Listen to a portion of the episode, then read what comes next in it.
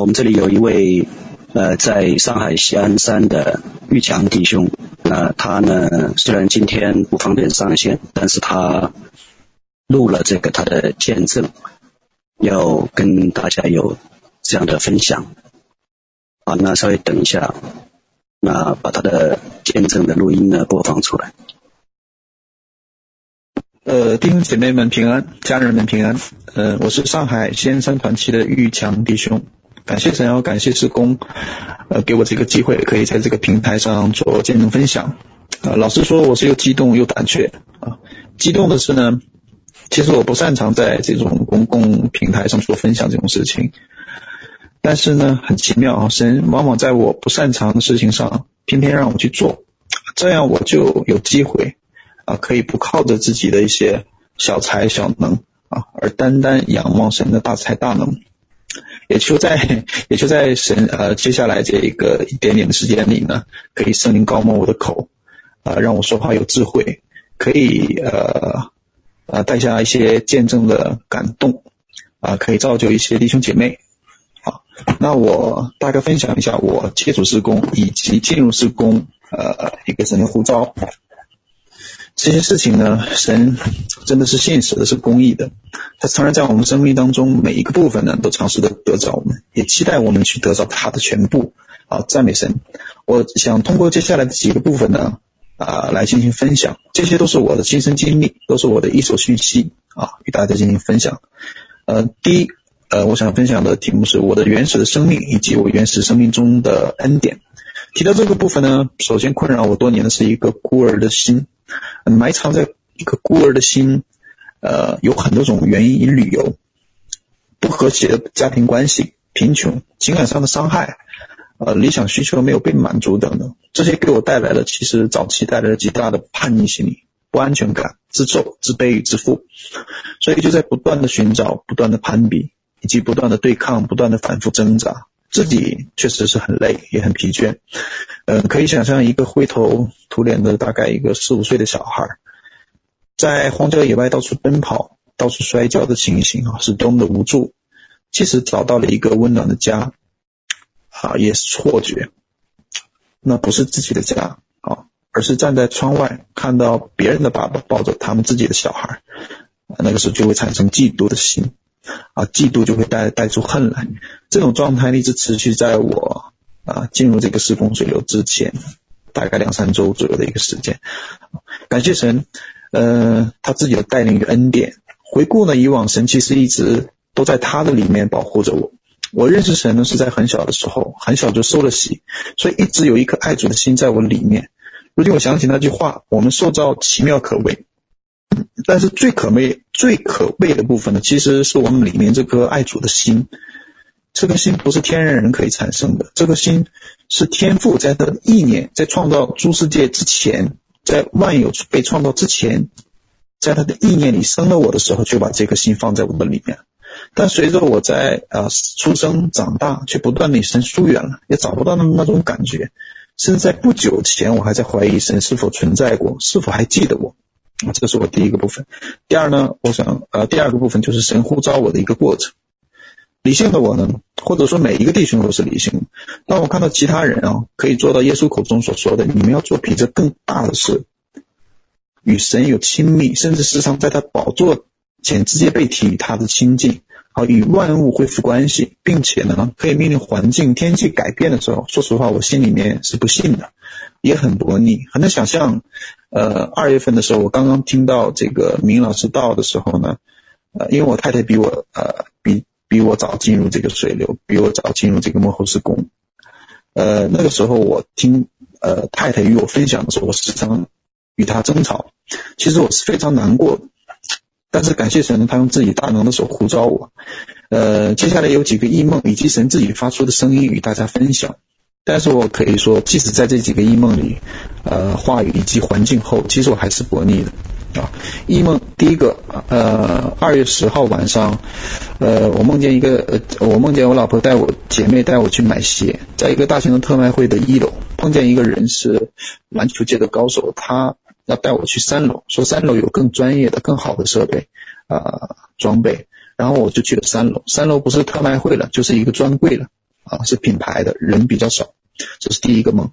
第二个梦呢是二月十一号，呃，施工的里面的一个姐妹，她认识我太太，她做梦啊，呃，并告诉我的太太说，玉强在课堂上听取老师的讲解启示录，他起初对老师讲解不是很感兴趣，但是其他人是读，玉强玉强起来呢，直接是开始背诵启示录，而且背诵的非常流利。这是第二个梦。第三个梦是二月十二号啊，是是我自己的梦。我梦见在一个教室的环境中，双方用枪打仗。呃，我的敌对的势力用枪攻击我，但是没什么攻击力。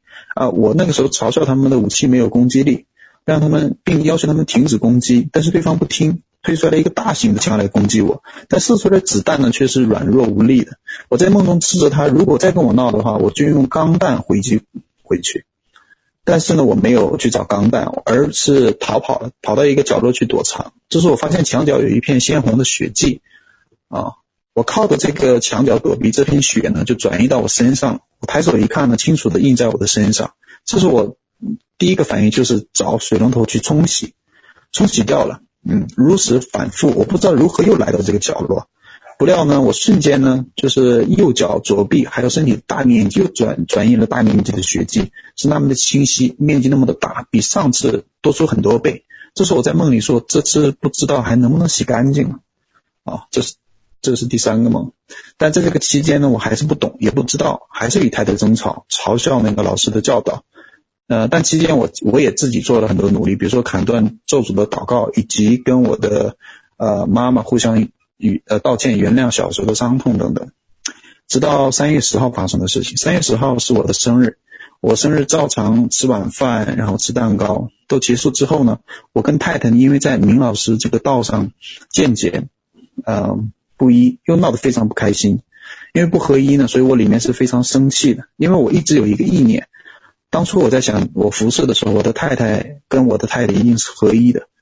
呃，我在讲道或者是服侍的时候呢，我太太一定要用一个羡慕的眼光看着我。结果现在是闹的是每次啊、都不可以，我而我总是反对明老师的道，他讲的所有的东西我都是拒绝的，任凭我里面的孤儿的灵不断的论断他，每次都是与太太吵架。我想不出来出口在哪里？难道我以前的目标和梦想全部实现不了了吗？难道神对我的应许都没什么了吗？难道我的婚姻是来挟制我的吗？我一直含着气睡觉，整个晚上也睡不睡觉，询问谁？你对我的心意到底是什么？为什么不跟我说话？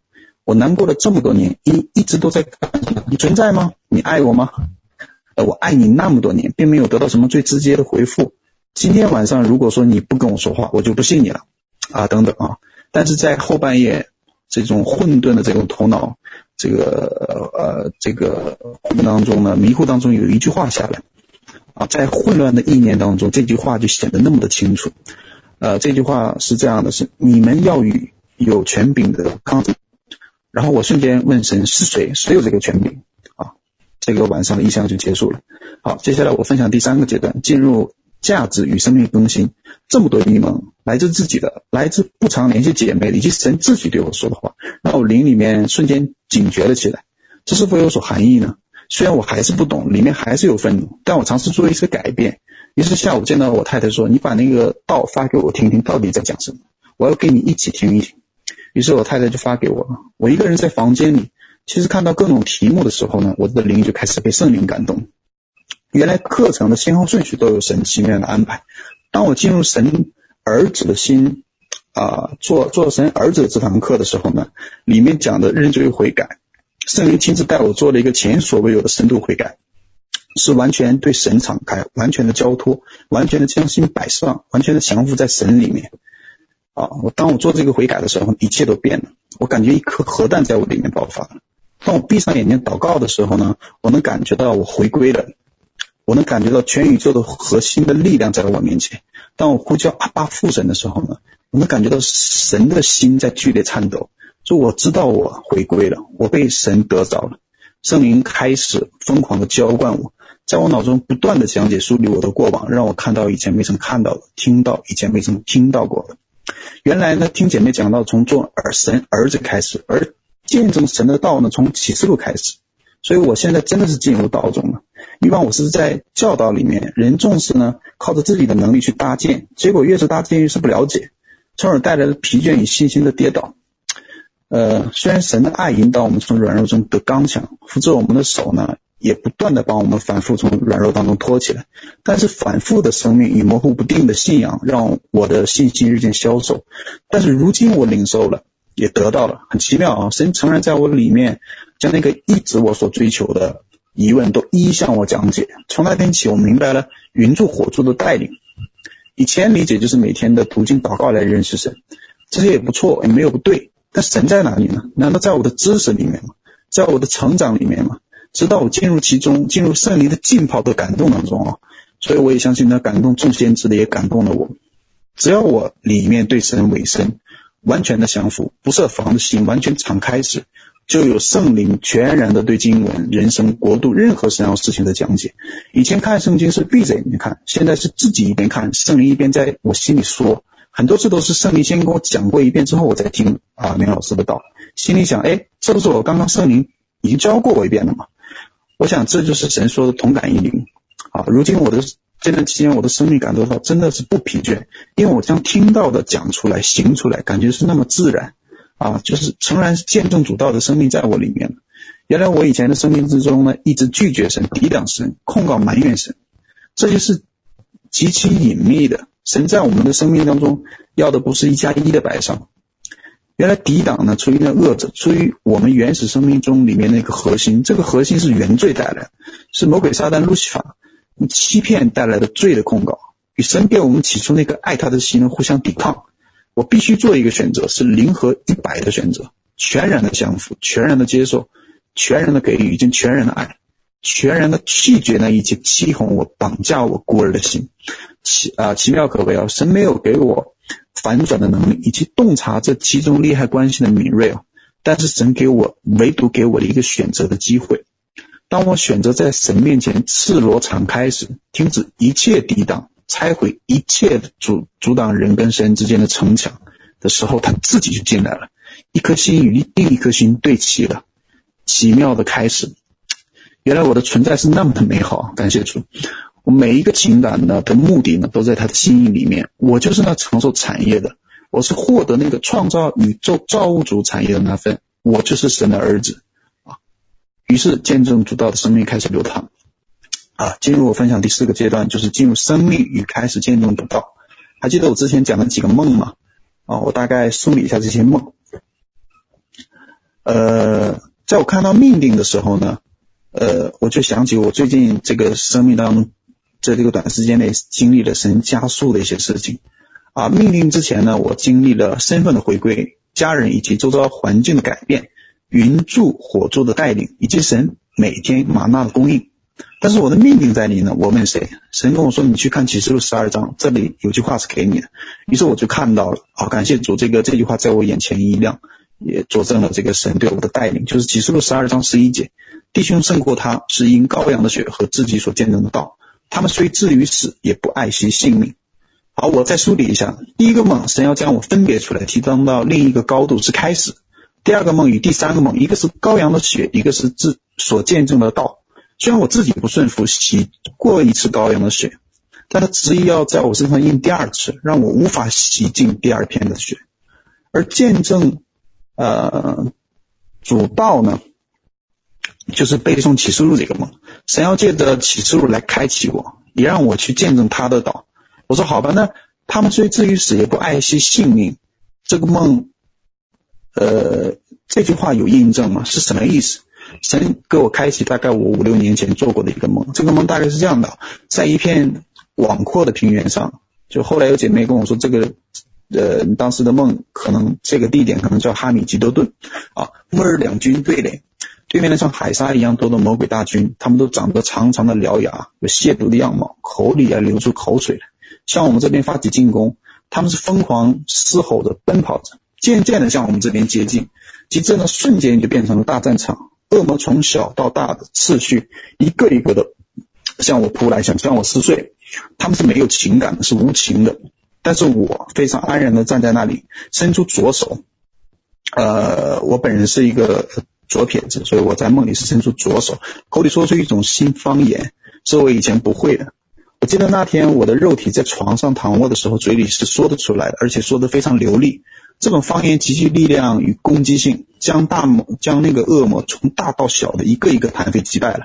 首先像狼这样的体型，后来狮子这个体型，后来像大象这么大的恶魔，都被我口里的发出的新方言，并手里出来的能力都击飞了。后面来了一个高几层那么高的一个大的恶魔，我与他对呃，他与我对峙，我的能力与他的能力对峙。他没有伤害到我，但我也没有打倒他，这个梦就结束了。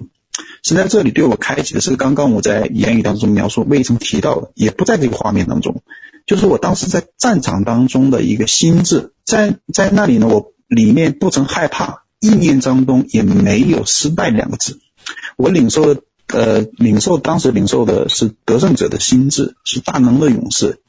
啊，这就是上面那句话经文的解释。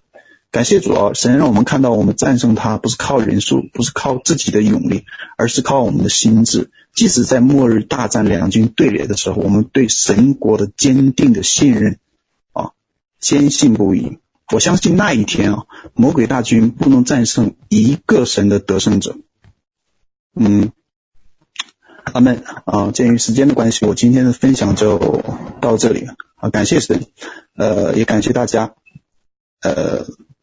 期待有机会我们在线上相聚，好，感谢大家，谢谢。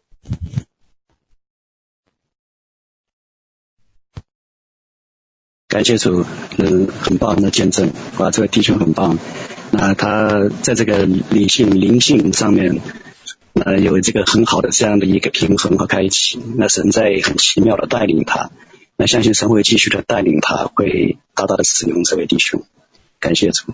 呃，明老师有没有什么这这个见证的回应吗？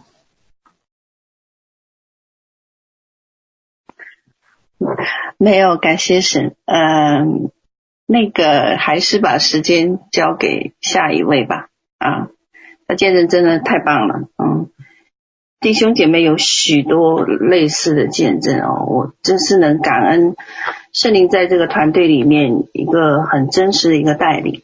啊，那我们也希望说，真正到那一天两军对垒的时候，我们大部分人依旧能够站立得住啊！感谢主啊！好，我们把话筒呃交给 Sabrina 姐妹，请她开麦。好，感谢神。好，我们先来做一个祷告。亲爱的主耶稣，我们谢谢你。主，我知道你在我们中间，主要我知道你有美好的心意要对我们讲话。主要我谢谢你，你用了这么多的见证人来见证你自己的真实和你的信实。主要我们谢谢你，也求主你自己来洁净我的口，也真的是把你要所传讲的话语，来借着我这个器皿传播出去。将一切的荣耀都归于你，让我们听的讲的都一同受益。感谢主，奉主耶稣的名求，阿门。感谢神，今天嗯，今天我讲的话题还是关于国度。那在讲之前，我真的是特别感动，刚才那个弟兄的见证，我觉得真的，其实对弟兄来讲，就是。用理性思维惯了的，能有这样子的转变，除了神的作为，真的是没有人可以做得到。那，嗯，弟兄在见证中提到有一点，我觉得是跟我今天要讲的话题是，真的是不谋而合，同同感异灵，就是他讲他的心理过程，有一个挣扎的过程。有一段时间摸不着神，不知道神对自己心意，甚至对神产生怀疑。其实我们每个人在信仰的过程中都有这一段的时间。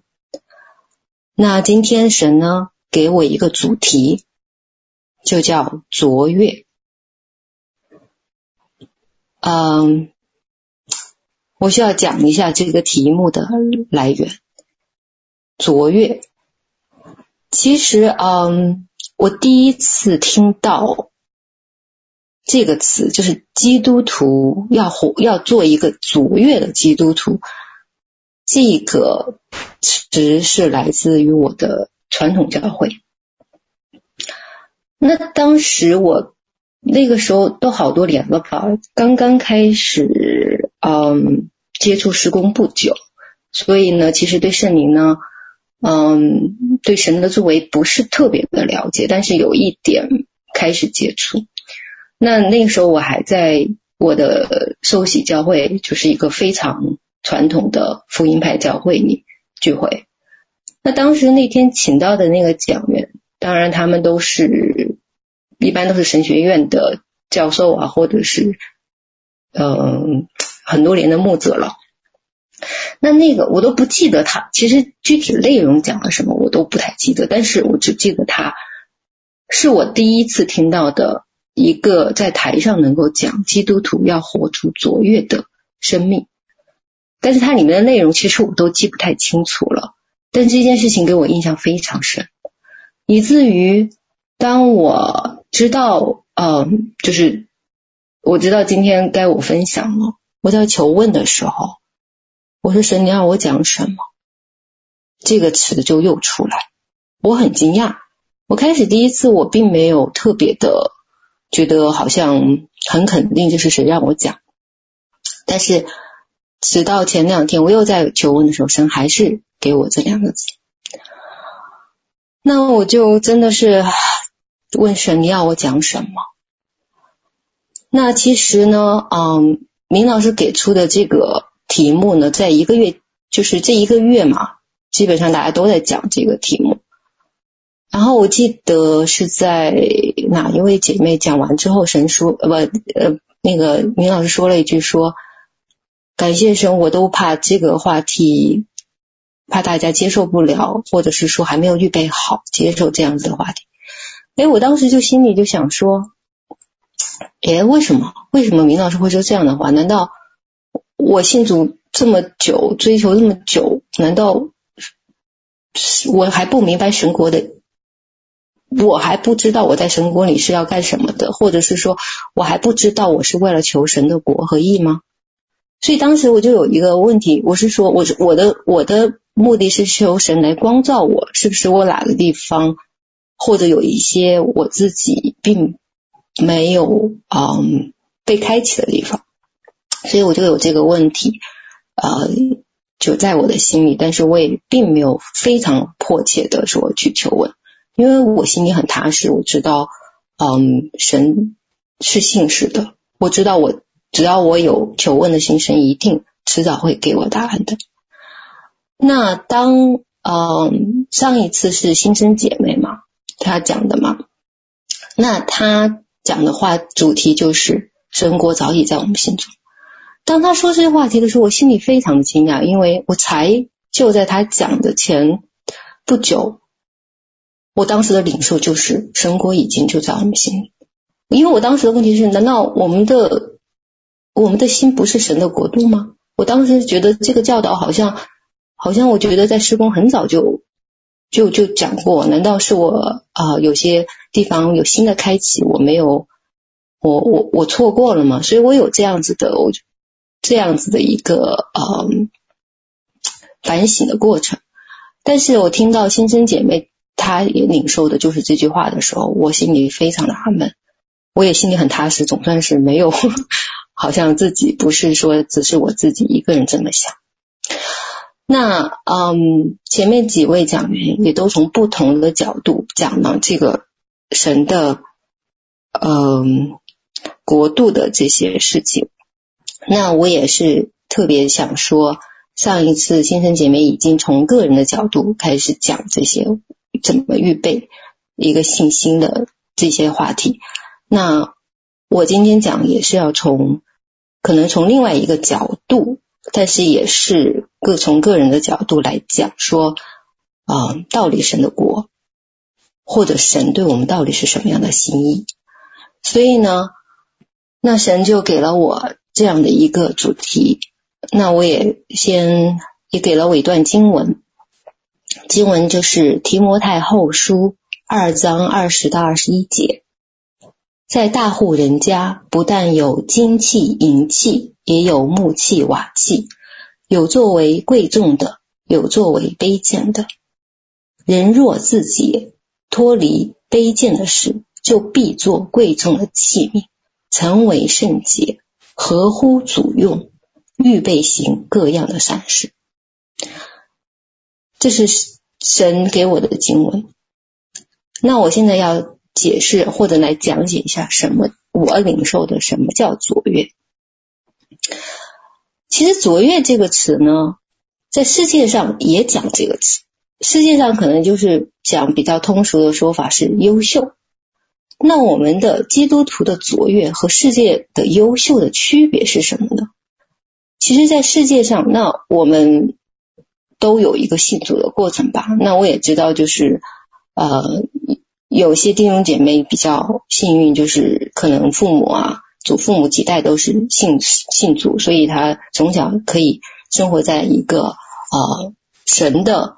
话语的氛围中，但是我知道我大部分我认识的弟兄姐妹，其实我们都是有一个从世界到呃信神的一个转变过程的。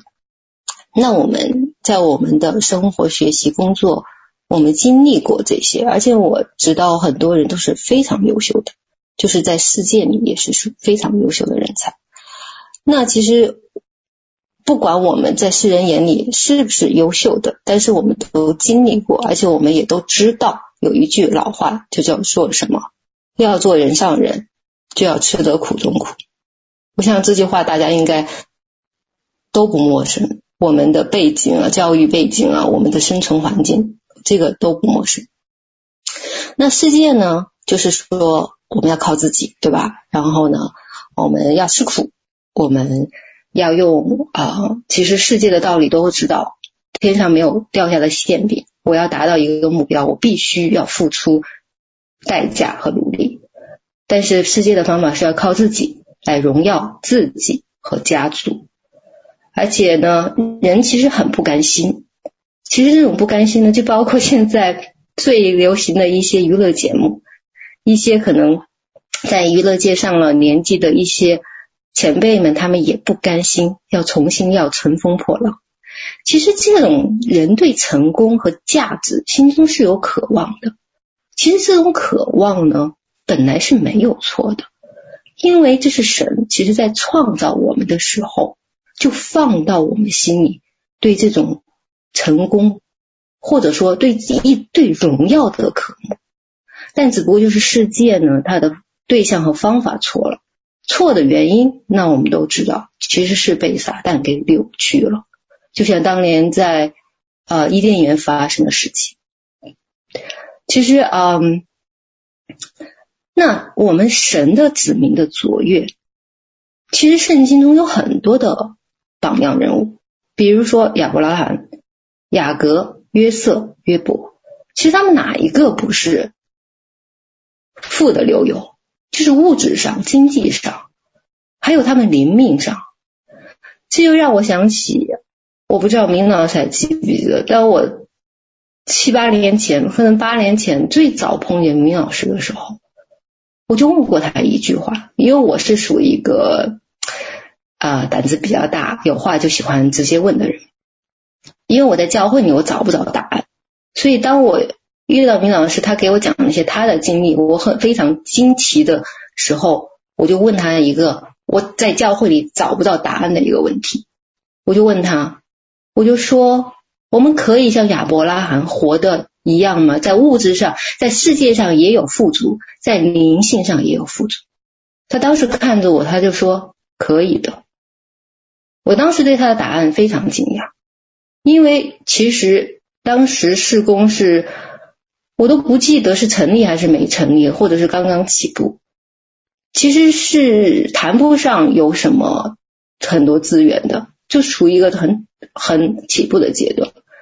那我在我周围人的基督徒人的身上，我也因为我在教会的教导从来都是不要追求世界，不要追求世界的啊、大房子、好车这些东西。可是我看见我们开来教会的开都是开得很好的车来的呀，大家谈论的私底下谈论的也是你买了多少尺的房子，我买了多少尺的房子呀，所以这种这种矛盾和落差，然后在教会里大家都不提。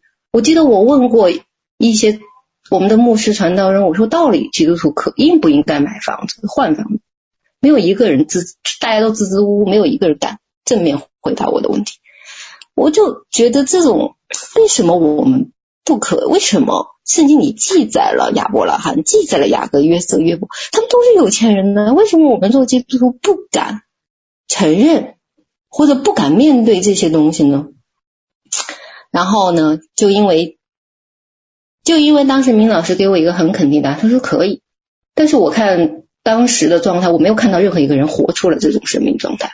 就是物质啊、精神都很丰丰盛的那种状态，但是我相信说，既然有人在我现在接触的人中，在这个现代社会中，还可以这么肯定的把两千年前的圣经的理论能够认可，我觉得那可能是有一定道理的。所以就因着抱着这样子的好奇，神就带我进入了时空。那我们到底要怎么做才能活出神国里的卓越呢？其实我会分为几点来讲。其实到底怎么做，我觉得大家其实都经历过，多多少少有一些经历，也都知道一些。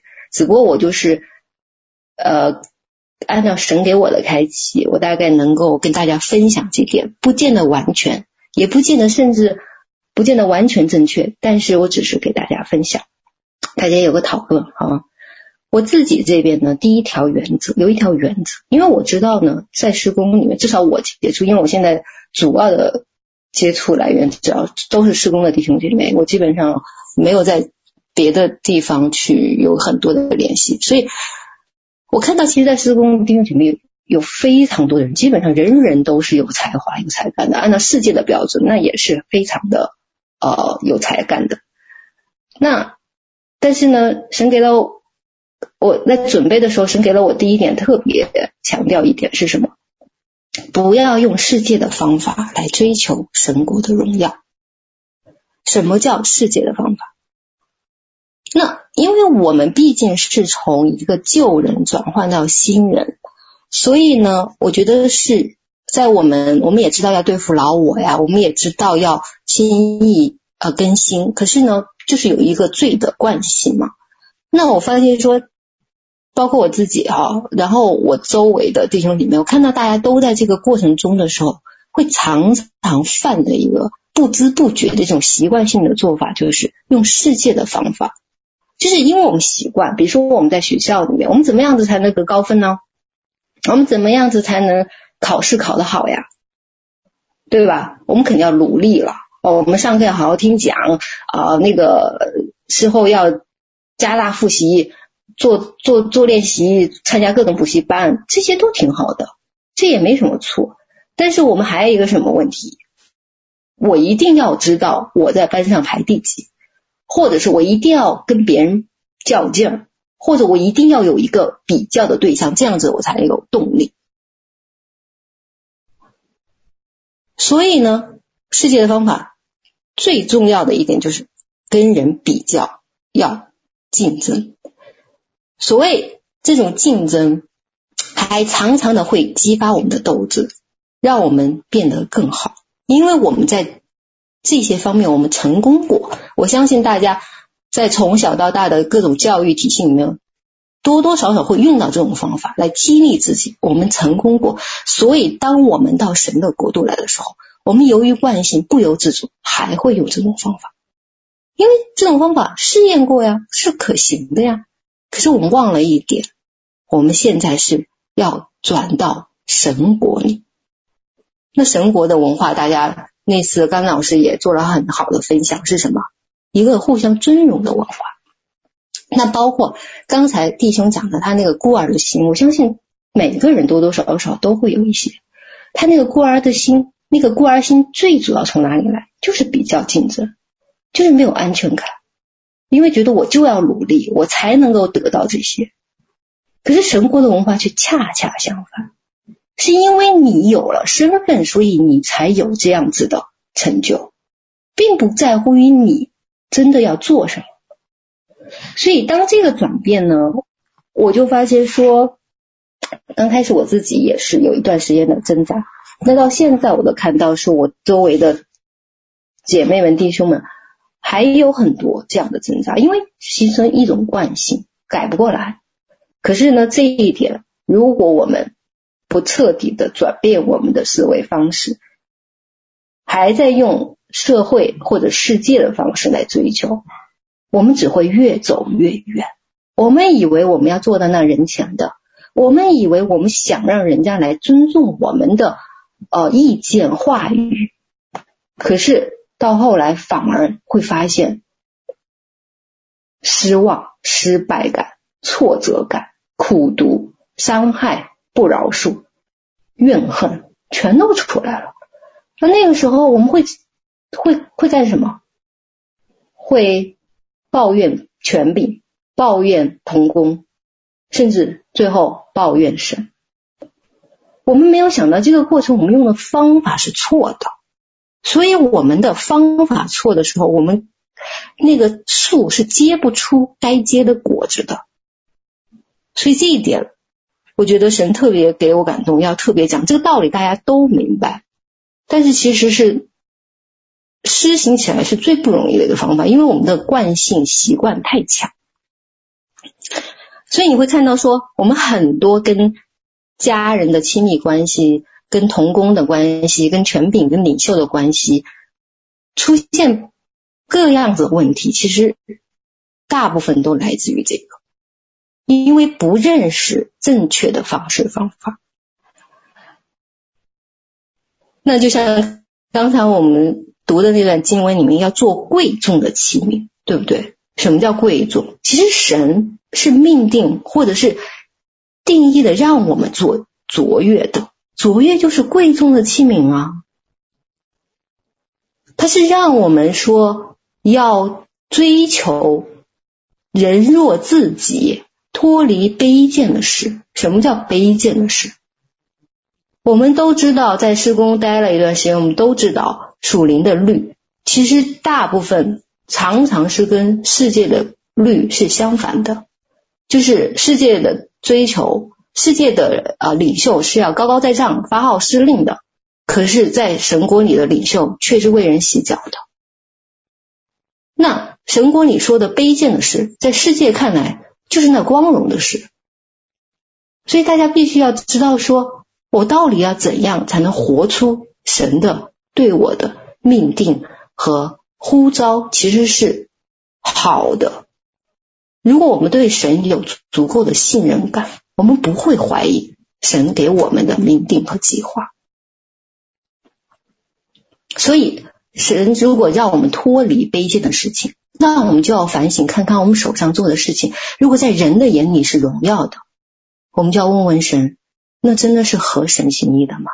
有的也许就是，我不能说都不是，要看事情。但是当我们自己的虚荣心、骄傲心洋洋得意的时候，那个时候是我们真的是要警醒的时候。这跟我们口头上的谦虚好像很低调没有关系，神看的是我们的心。所以我知道，嗯。到施工来的大部分的人都是被呼召做领袖的。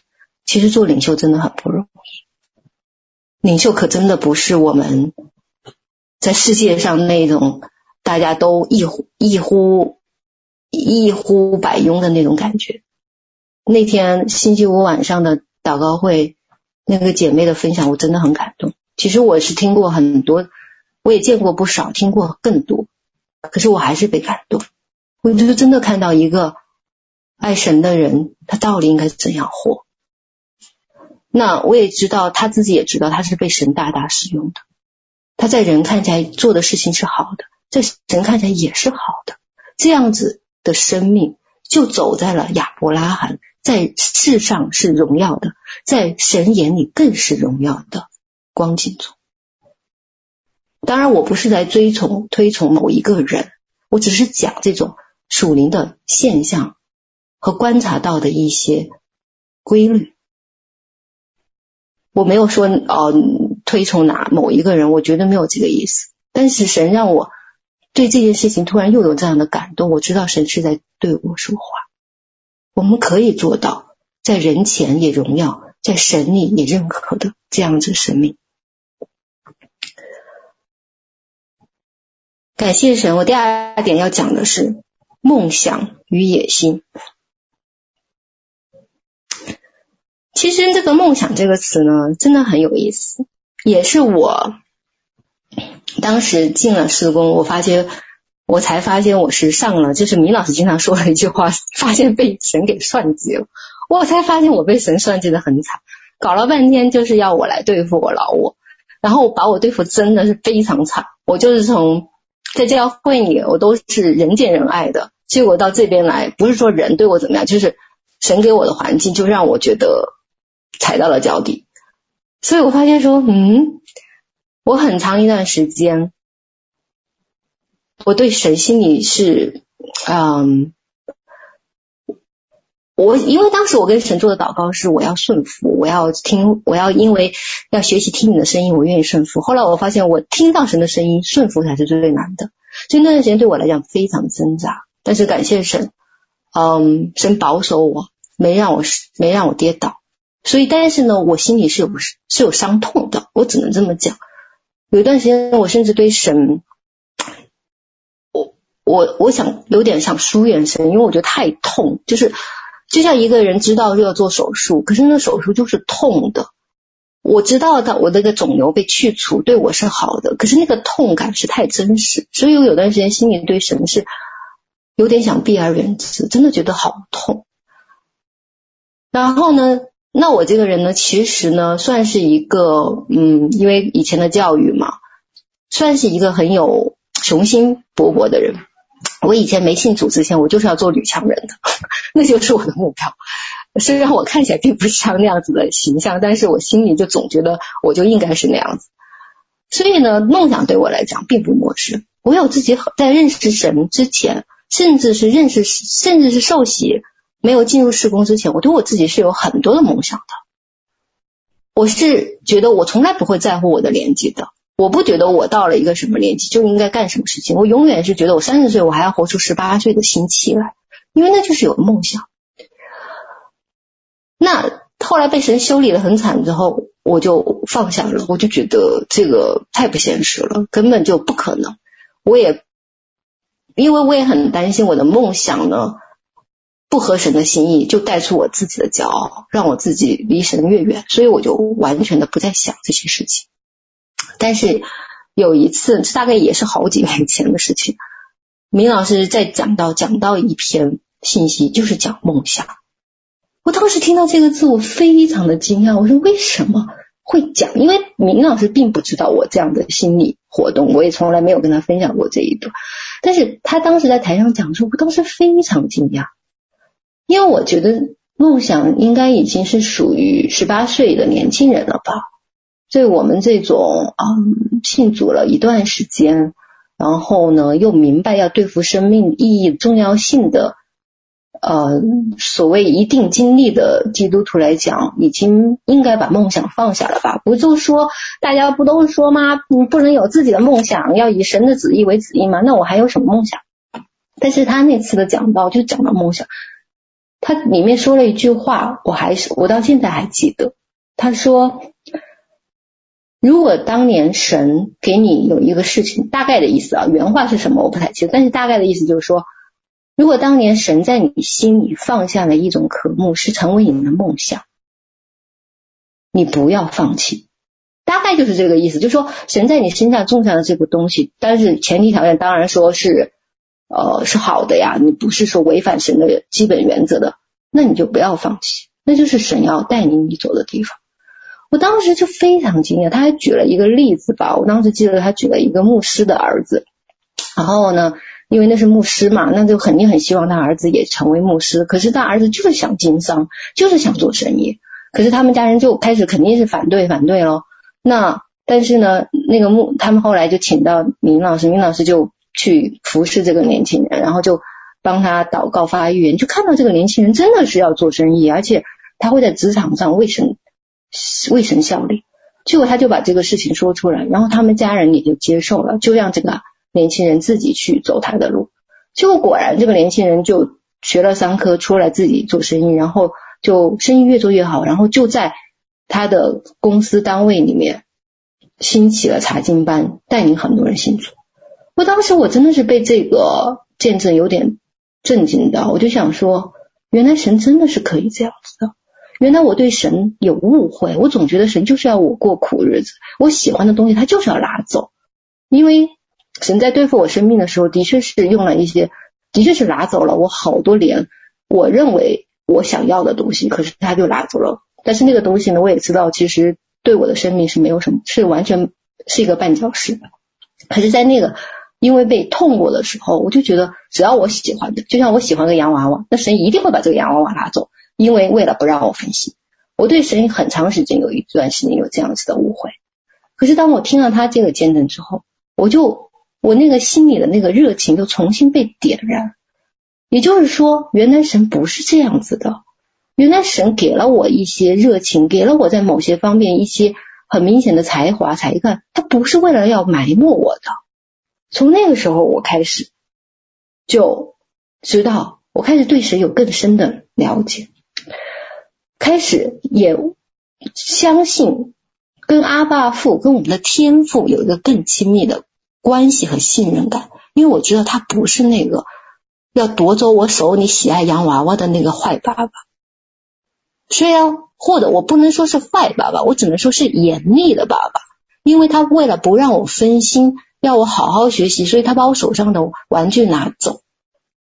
我虽然明白他的心意，可是我就是心里。有这种失落、伤痛的感觉，可是从那个时候，我开始重新的信任天父，我开始信任他。我知道你做的一些事情我不理解，但是我相信你对我好。但是我在这里，我必须要讲的一点就是，讲这个事情梦想，神也同时给了我另外一个对比，就是野心。梦想跟野心是不一样。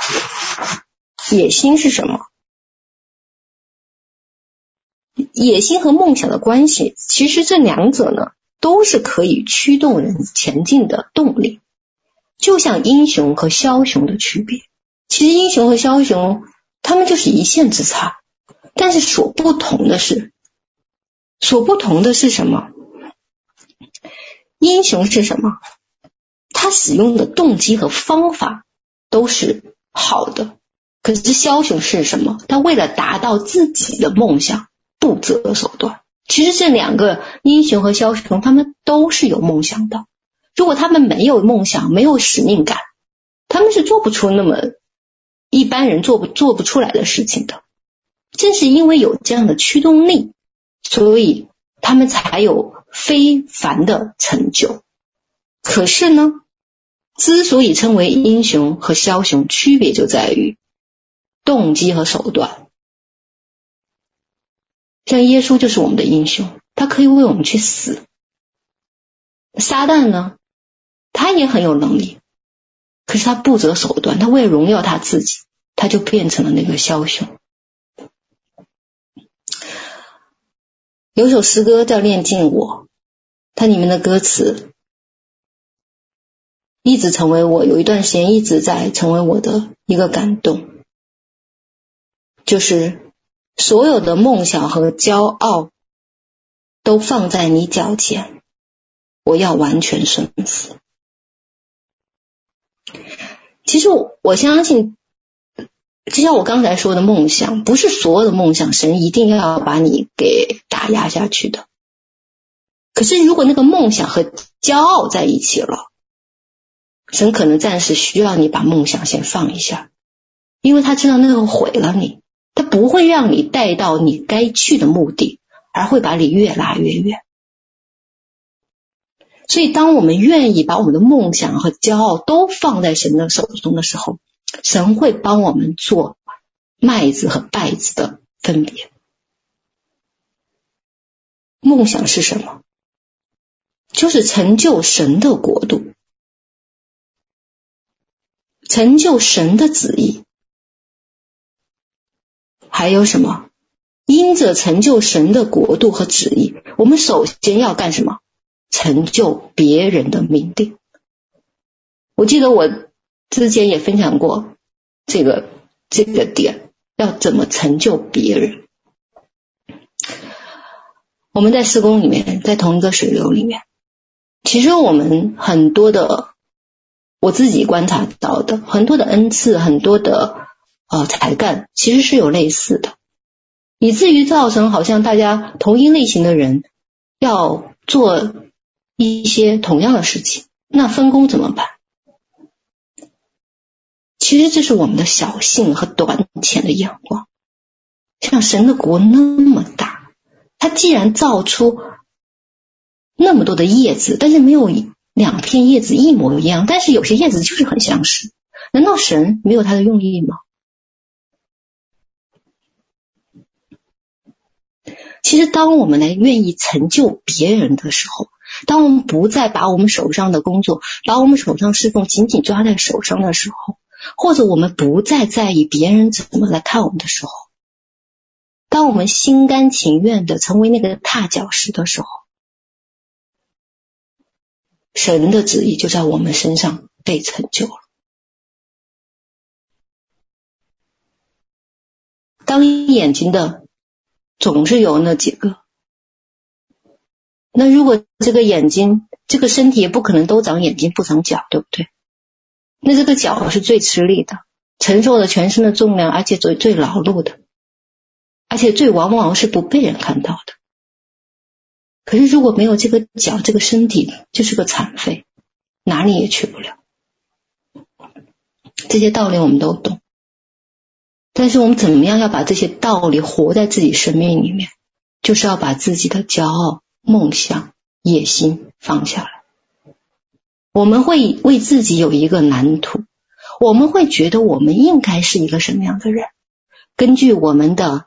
教育经历背景，根据我在神学院学了多久，我传福音传了多久，我带小组带了多久，我信主信了多久，甚至我在神面前花了多长时间来亲近，这会都成为我的资本。我就应该成为那个在人上的人，把我们的野心，甚至是一些好的梦想和骄傲，都要放下来。那野心就更明显了，就是要成就自己，以自己为中心，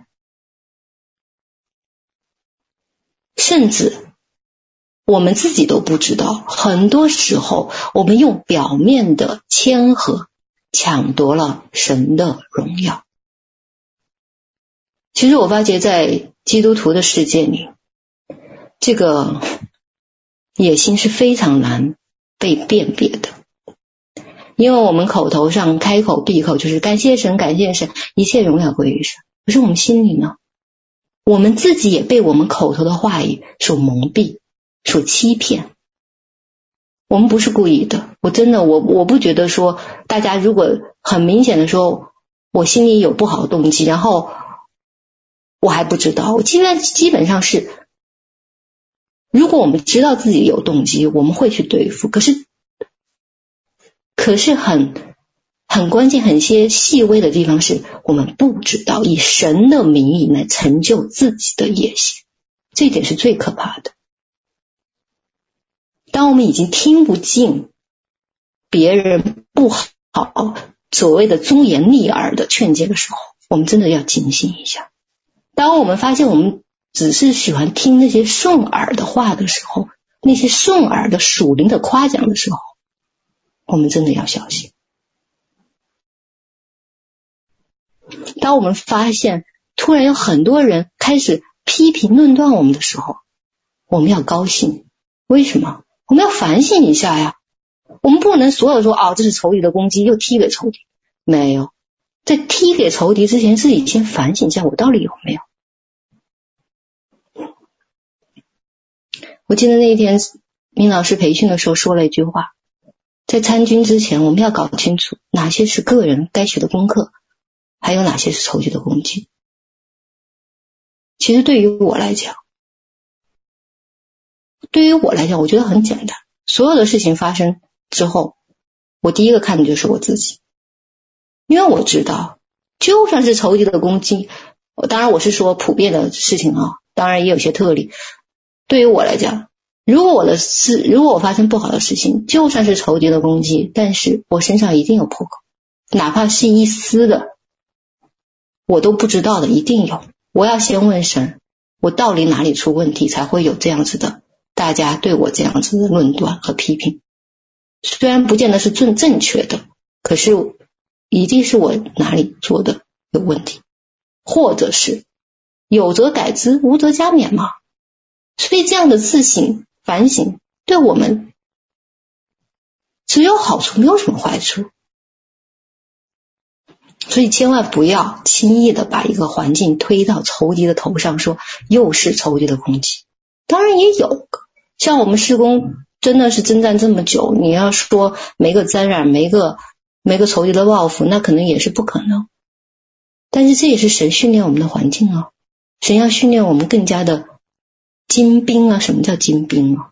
大家最喜欢用的就是词精兵，也最喜欢卓越。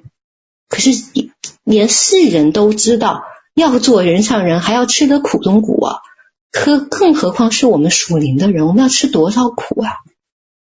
吃苦是什么？就是我们的老我越不高兴的事情，我们越要去做，就这么简单。他越不高兴，你越要去做。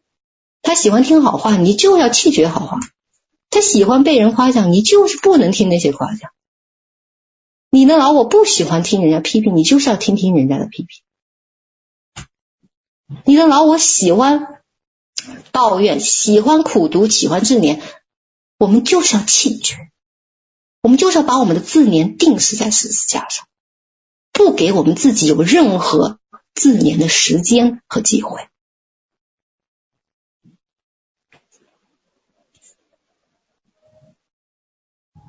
感谢神，我们下面呢一个话题就是渴慕的心。在这卓越的过程，成长呢是一个过程。那其实渴慕的心呢，是这个过程的一个最最基本的，也是最根本的一个动力。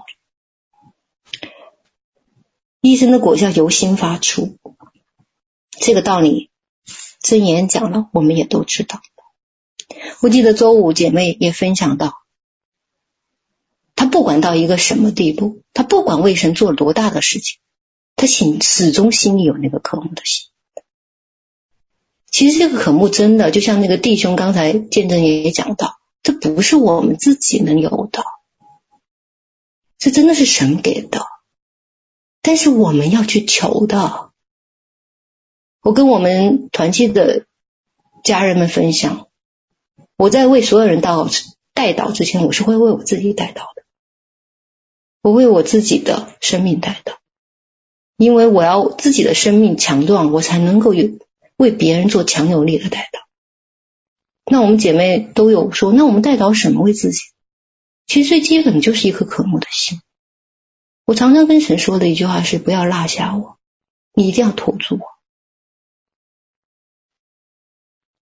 因为我知道没有他的拖住，我根本就不知就不知道到哪去了。那我也知道，在施工里我们有各种各样的祭坛，大的、小的，团契的、小组的、军营的、家庭的。我知道有些家人们已经忙到都没有时间睡觉，但是我只是想好心的，也是提醒大家，不管我们的集体祭坛有多少，我们个人与神亲密的时间不能打折扣。不能够压缩，这个是我们最后能保证我们真正见到神的面的关键。不然，就像保罗说的，把救恩传给了别人，自己倒失了那个救恩，这是最不合算的买卖。当然，神一定会纪念我们在祭坛上的服事。当我们为别人服侍，神一定纪念，这个没有什么好说的，神的奖赏也在那边。但是我想说的是，不管越是服侍多的家人，越是服侍多的领袖我们，这一点真的是要特别的注意自己的生命跟神亲近。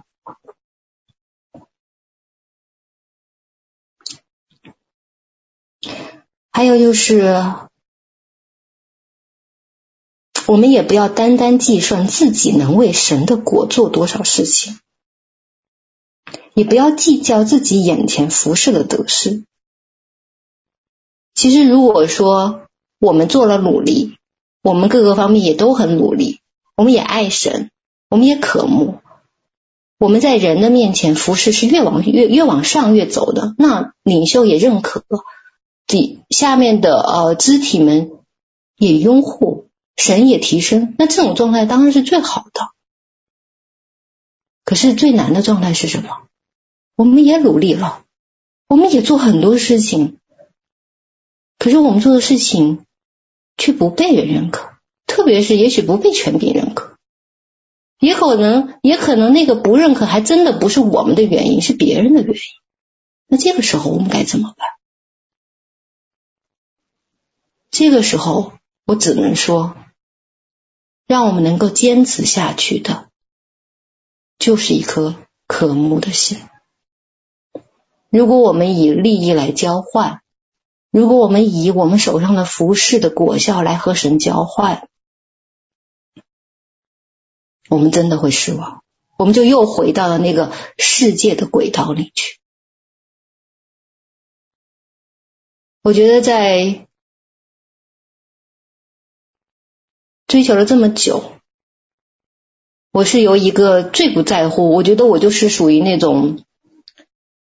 只会管好自己一亩三分地，天塌下来我都不会，反正有高个的撑着也轮不到我的人。变到今天，我居然会去关心神心里所想的。我觉得这个变化，除了神自己做，我根本就做不到。我自己唯一的可能做了一点事情，就是一直在为自己求一颗渴慕的心。这是我在任何一个时间段，我首先为自己求的。我不为别人求那么多，我觉得我连自己都没有，我为别人也求不了什么东西。当然，这是我个人的经历和分享，并不是说我的就一定适用所有的人，请大家自己按照自己的客观情况和自己的成生命成长过程做适当的节俭。所以，当我们在一个所谓的环境中，我们常常会说：“哦，环境又来了。”我们常常也知道，呃，旷野。那我们也知道，这个大概我们大概施工是是讲的比较多的，对个人环境啊、旷野的一个一个塑造突破的一个地方。我不知道别的地方有没有，也有了，但是我因为主要是在事工里，所以我不太知道。其实，当我们有这种。所谓的环境，就是我们的服饰不被认可，我们的付出反而受到人的论断或者是嗯误会的时候，我们还能不能结出仁爱、喜乐、和平、忍耐、恩慈、良善、信实、温柔、节制的果子来吗？其实我们所有在地上的服事。都是为了预备和训练在神国度里的管理。我们如果只是追求现在服事的结果和果效，而忽视了这个侍奉的过程和态度，也就是接圣灵果子的过程，这其实是一个本末倒置，而且是枉费了神的一番苦心。说实话，神给我们侍奉很大的命定，真的。亲你而成天，男孩子的命定。但是说句实话啊，我们反过来也问问我们自己：难道神没有我们，他就做不成这些事情吗？难道神一定是缺缺了我们不可吗？当然不是。所以神是给了我们机会，给了我们这群不配人的机会。来与他做这样荣耀的事情。如果我们还以为我们能进到事工，能够做一些事情，而成为沾沾自喜的资本的时候，那真的我们就错过了神的苦心。我们进来是要干嘛的？要有受苦的心智的，要有突然。万人都称赞你，你突然一下子就变得所有人都起来反对你、指责你、批评你的时候，你还能不能坚持下去？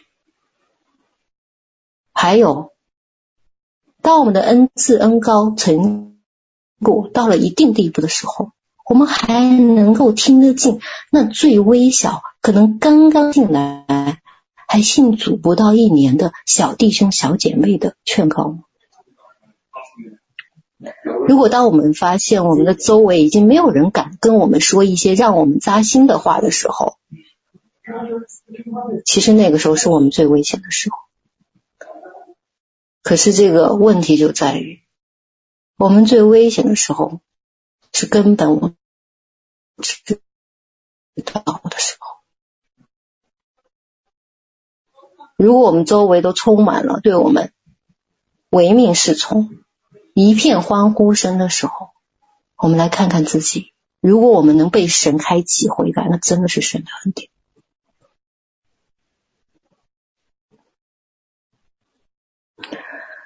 好，最后一点，我要来感谢精神提醒我一个说，那讲了这么多，我们也都知道，那我们到底怎么活出来？我们对个人的生命层面上的这种。嗯，训练怎么个训练法？心思意念是最是战场，这个是做我们征战的最基本的一个理论基础。可是我们要怎么操练？其实我们所说的神的尊荣的体系，我们怎样子活出我们一个个人思维体系出来？还有，其实我们的心意更新，说说句很通俗白话，就是我们的三观要被更新。那我们也知道，这个地上是属于撒旦的，其实是什么？是一个他们也有他们的体系，就是巴比伦的体系。那那句话说的。患难生忍耐，忍耐生老练，老练生盼望。罗马书里面说的，对吧？那这个到底在说一个什么东西呢？说的是我们的一个品质，最后可以变成一个一种格局。也许我说的这话有点绕口哈，我再解释一下，什么叫格局？其实我觉得这句话是世界人。常爱用的一句话就是说，这个人一个人的他能的命运，他的格局决定了他的命运。其实，在基督，在我们属灵的生命中，刚才我说过，我们很多的律是相反的，可是有些律是是一样的。比如说，我们要想要想活出卓越的基督徒的生命，我们是要付代价的。这个代价是什么？是别人在睡觉的时候你要起来祷告，那别人在看电视的时候你要读经，那别人在这世界上玩乐的时候你要保守自己思想意念，这是要付出代价的，很痛的。别人在那里夸耀的时候，你要对付自己的骄傲，就像我刚刚说了那么多，那是要付代价的，那是要割肉的。就算那是块烂肉，它可是它跟了我们这么多年，那也是块肉，对不对？要割肉的，那割肉之后要干什么？形成我们一个品德，以至于能够达到一个格局，一个格局。说白了就是，我们能够承受得住神给我们的福分。我常常。感谢神，这是神很早就给我的一个开启。很多人都说，为什么我看不到神的丰盛的呃应许啊？为什么我没有觉得活出那种丰盛来啊？最后我们只能说那是神没给，或者我们的祷告不蒙神听呃应允，或者我们的呃所求的我们乱求，所以神不给，都有可能。但是还有一种可能是什么？神给了，我们承受不住，被漏掉了。大家不知道有没有这样子的经历，或者有没有这样的感受？就是神把我们放在一个位置上，我们应该是做到那个位分，可是我们最后就是得不到那样子的同样位分的福分，那我们就会怨天怨怨神怨人怨同工怨领袖怨来怨去。可是我没有想到一点，是不是我们生命中的漏洞把这个福分给漏掉了？这些漏洞有可能就是我们的苦读抱怨，这些漏洞就是我们。改了好几年就改不掉的坏毛病，所以当我们改不了的时候，我们就最后抱怨人、抱怨神，然后还怪神没有给我们的福分。那是因为我们的格局、我们的生命、我们自己还没有练，还没有按照神的给我们最基本的要求活到那个生命。而且我们要明白，神允许我们走旷野，经历环境的苦心。需要改变我们个人的思维体系，也就是这种我们刚才谈到的巴比伦的体系，就是我们已经熟悉习惯的世界的体系。那这个体系带来的是什么？就是死亡和毁灭。我是指灵里的，就是灵里的流失、损害，最后到死亡。可是我们都不意识到。其实我们如果信足五年以上了，我觉得各种道基本上也该也该听过了吧。特别是如果到事工进来一段时间，刚开始可能还挺新奇，觉得事工因为讲一些可能在外面不太常听到的一些灵敏的一些道理，也觉得挺高兴。可是你真的再多待了个两三年，该听的到、该讲的话，我觉得大家都应该也听过了吧。没有什么新鲜的知识能够来带来我们。灵命的改变，唯有是有什么？我们的个人思维体系要从巴比伦的体系转到神尊荣的体系。其实我们的终点不是走进命定，这只是一个起点，是一个途径，是一个可以让我们回家的途径。而且这种途径是要以以爱来回应爱的呼召，我们才能回得去。我们要是以以往的巴比伦世界的体系，以各样的比较竞争，以各样的抓抢，我们是回不去的。因为我们要坐船，你却非要骑自行车，那怎么能够去得了呢？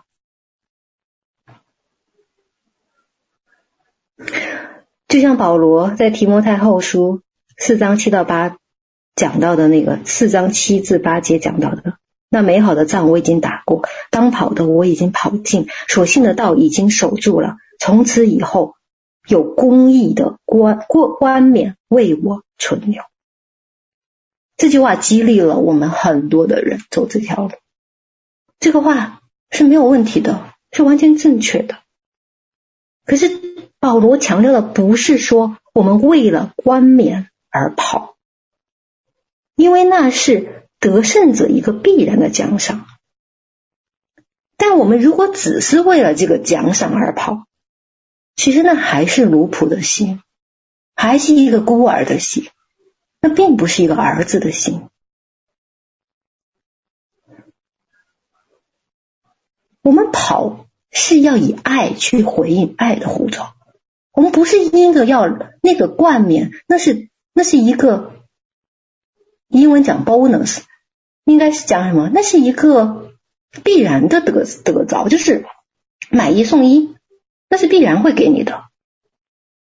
可是我们如果为了那个附送品而去花这个钱，就像买椟还珠一样，我们岂不就是本末倒置了吗？所以我们真的要搞清楚，我们在这条路上跑，是要以爱来回应神爱的呼召，不是为了我们现在能看见的，或者为了我们以后看不见的，或 sorry sorry 不对，或者是为了我们现在能看见，或者是为了我们现在还看不见以后会得的奖赏。但是那个奖赏本身是没有错的，保罗这句话也是没有错的。错的是我们的理解，错的是我们的个人思维体系还在存留那种巴比伦的体系，所以我们很多时候打完仗，很多人是因为惧怕一定要参加，不是因为爱要参加，因为怕我生怕我 miss 掉，生怕我错过了这场征战，我就拿不到跟别人一样的奖赏。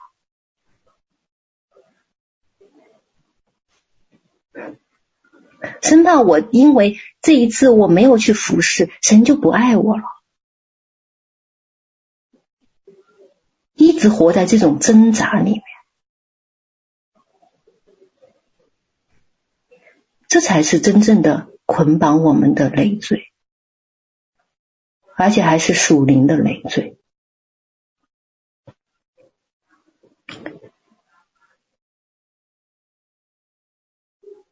所以，就让我们不要再低头，只是看着眼前觅食，就像小鸡捉米一样。我们怎么样做老鹰？大家都想如鹰般展翅，怎么才可以如鹰般展翅？我们要有这个格局。我们要知道，我们鹰的眼睛才能看太阳。至少我们要先抬起头来看看天上，神到底在做什么吧。不要再计较自己手上所看到的那一亩三分地，永远飞不起来。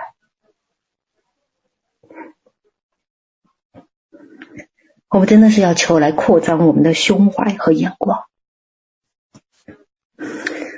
最后呢，我想做一个分享一个我个人的一个经历吧。其实我是不太想讲的。如果不是神，今天、昨天、今天、昨天早上让我讲，我是不想讲的。嗯，但是这个经历对我，这个过程对对我很重要，也是那次的经验让我明白怎么样子真的是看，就是让我自己经历到一次，居然。仰望神的国度会让我自己得医治的一个过程。我只就是事情，我只是简单的讲一讲，大家都遇到过类似的事情，就是，嗯，就是当时是因为我们同工开个会吧，是在电话上。那呢，其中有一个刚刚新进来的同工，但是我呢是对这个姐妹呢是非常的。真挚，就是我是真的从打开心来欢迎她，然后呢，我也是嗯、对她是非常的真心。可是呢，呃，可能就是因为我这个人的个性又比较大大咧咧，所以别人呢，可能有一些比较细微的呃细微的一些想法，我从我没有想到过。那嗯、当时开会的时候，本来我们是讨论讨论一些问题，结果后来呢。不知道为什么呢，就突然引发起这个姐妹，嗯，对我当着大家面的一个，呃，对我非常大的一个误会和批评，非常大。那当时我的心是非常痛，因为我知道可能就是就是误会，很大的误会。但是我为了不想，嗯，就是保持大局的缘故，我并没有跟他任何做任何的争论。嗯，但是这件事情其实对我是一个非常大的，呃，当时了，当时是对我有很大的一个伤害，因为当你向人敞开的时候，嗯，你是完全不设防的嘛，那对方也不是故意的，因为他也有他不同的看见。那这件事情呢，在当时对我是非常难过的，但是我这个人呢，又不是那种，嗯。怎么讲？我不是一个喜欢把情绪容易摆露在人面前的，这是真实的情绪了。那但是这个事情我知道，我道理上、原理上，这个事情也就也有起码有个三年左右时间，就是我从道理上、原理上我都知道，我要去选择饶恕。就算说他说的每一句话，其实对我都是很不公平的，而且当时当着那么多人的嗯、面说，其实真的是对我一个很大的不公平。但是我知道我要原谅，我也从道理上我明白，我非常明白原谅和饶恕。我也不是一个小心眼的人，我知道我要原谅，但是我就是原谅不出来，因为那个太痛，就是那一瞬间。我跟神讲，你给我一点时间，我我知道我要原谅，我会原谅，可是我没有办法一下子从这个伤，就是从这个伤痛中马上出来。那第二天我还是照常上班。那感谢神呢，神对我最大的一个祝福就是我的工作，就是我的工作可以一边做事情一边听诗歌，一边听讲道，没有人会来打搅我，戴个耳机。当时神。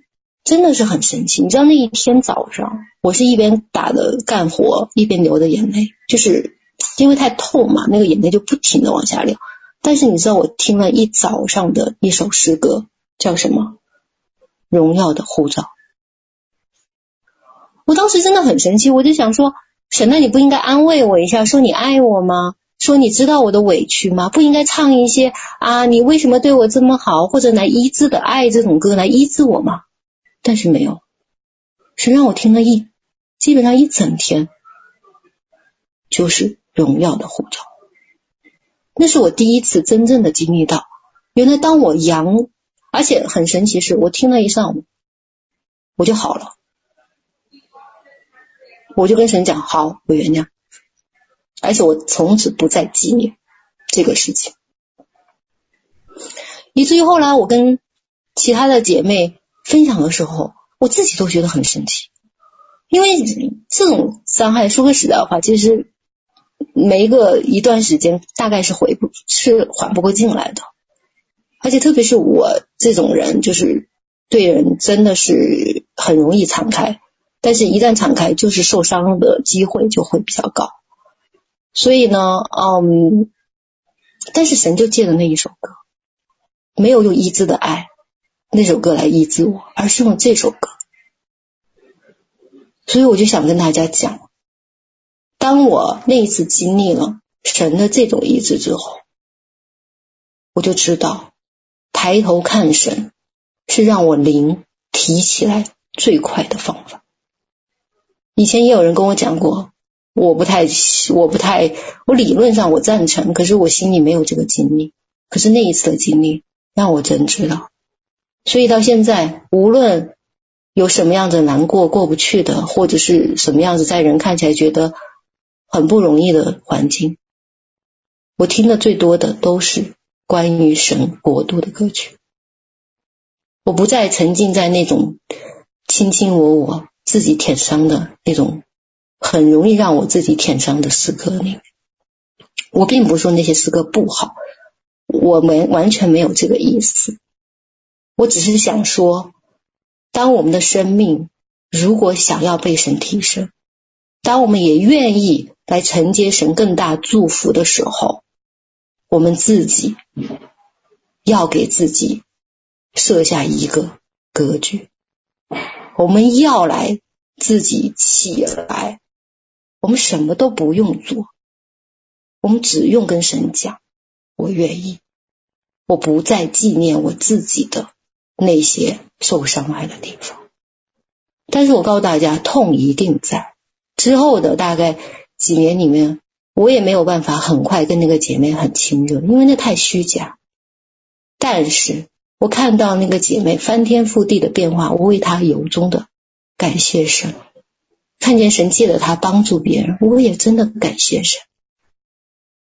因着这样子，神的旨意成就在。我们两个人的身上，也因着这样子，神的心意才能够继续的在我们身上成就下去。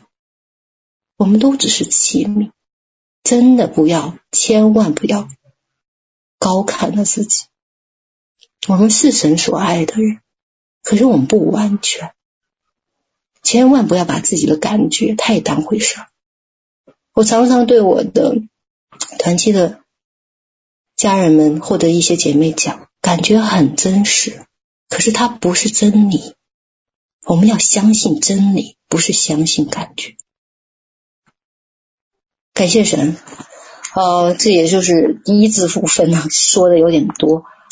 那谢谢大家，也感谢神。那我们就以这首《荣耀呼召》来作为最后的回应的歌曲。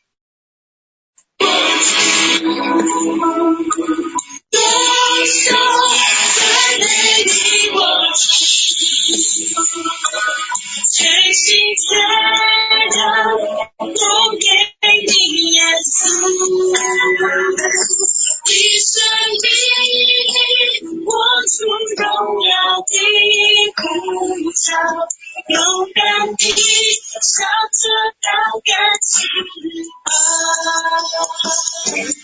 高举双手，赞美你丰盛。全心全人都给你耶稣，一生一世活出荣耀的呼召，勇敢地向着标杆直跑，跟随耶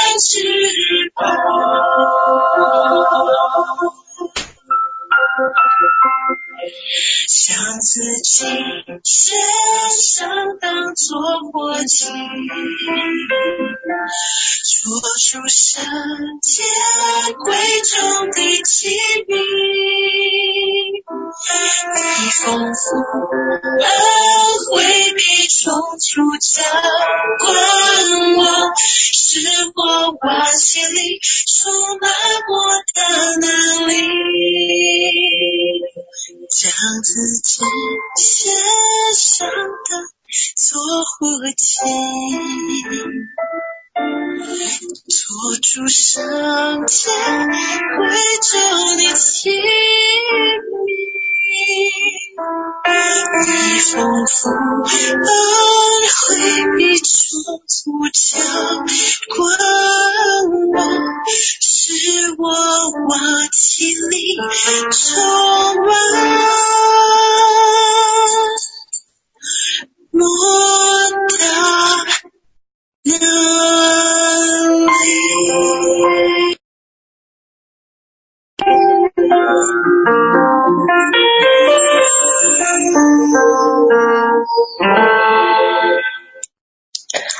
感谢神，一切荣耀都归于神。那我把时间交给主席。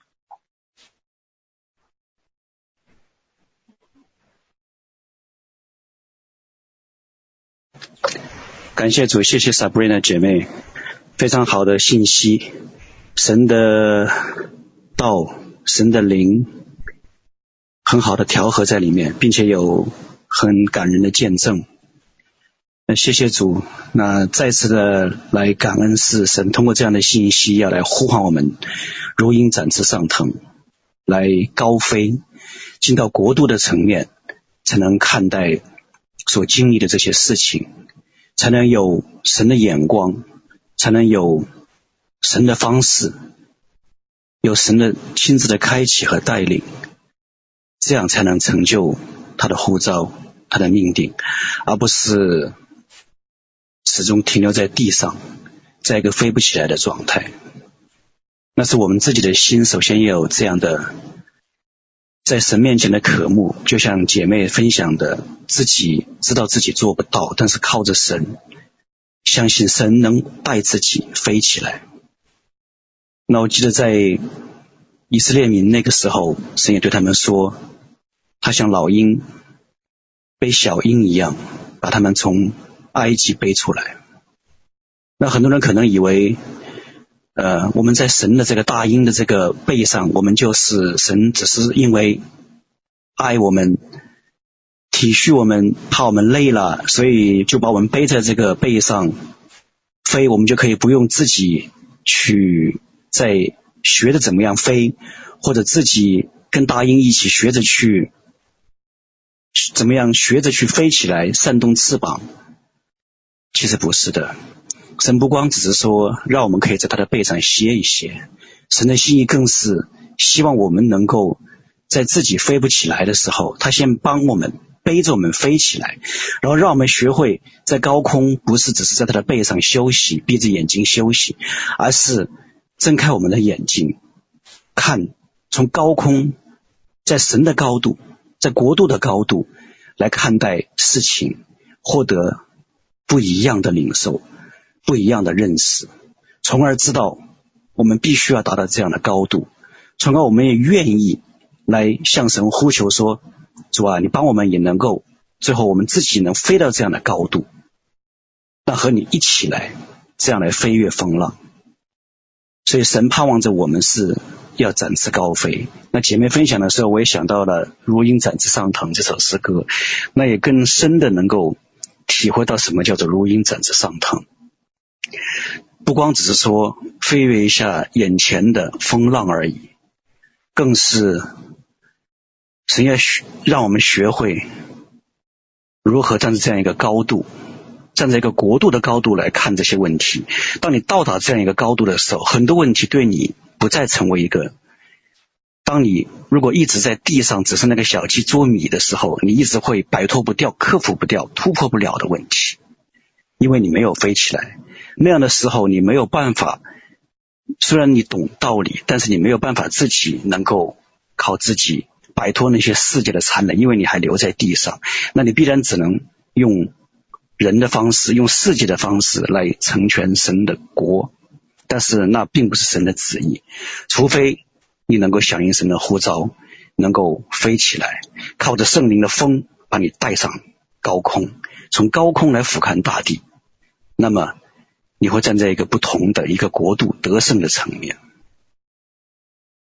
感谢主，这是姐妹的道也给我一点这样的一些心得体会和回应。那请明老师呃总结回应一下。好，感谢神。啊，呃，我们国度这个主题啊、也讲了有五堂了哦，每一堂都。嗯，弟兄姐妹都从不同的角度来看啊，呃，希望我们在这个阶段能把大家的这个呃属灵的眼光哦提到呃一定的这个层面啊，好让我们从呃神的眼睛来看目前啊，我们的这个季节。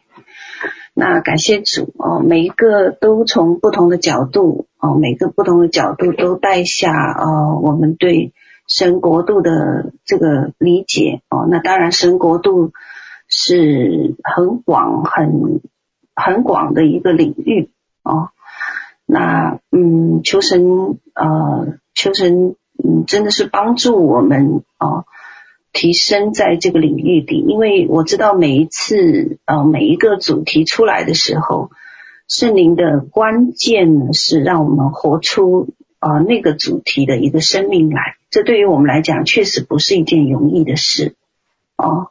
呃，那呃，所以施工的。嗯，每一次的这个呃讲到每一次的这个主题的分享，其实是在把我们的生命呃往一个神要我们提升的一个领域和角度来来看待啊、呃，所以我我那我我就那时候我会讲到说，国度啊、呃、真的还没有许多人预备好哦、没有许多人预备好。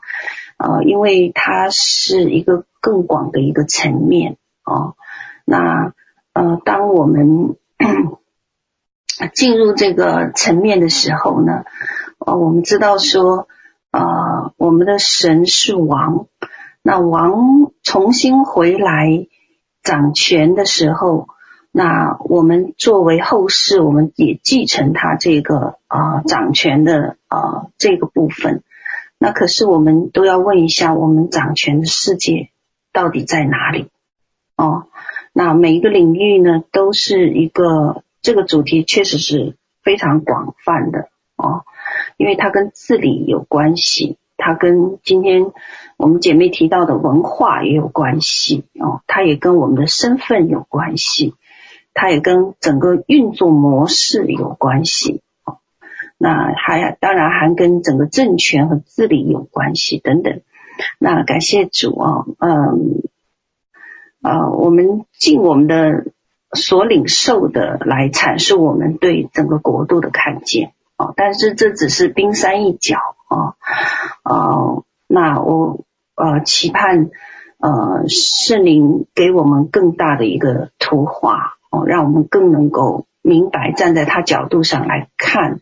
世界，呃，是，呃，这个国度对于属神的儿女到底是怎样的啊？感谢主，那，也谢谢今天，嗯，啊，今天啊，我们撒贝尔姐妹的分享，那我们就呃到这里，我们就要做一个呃主导文的祷告，我们就结束了啊。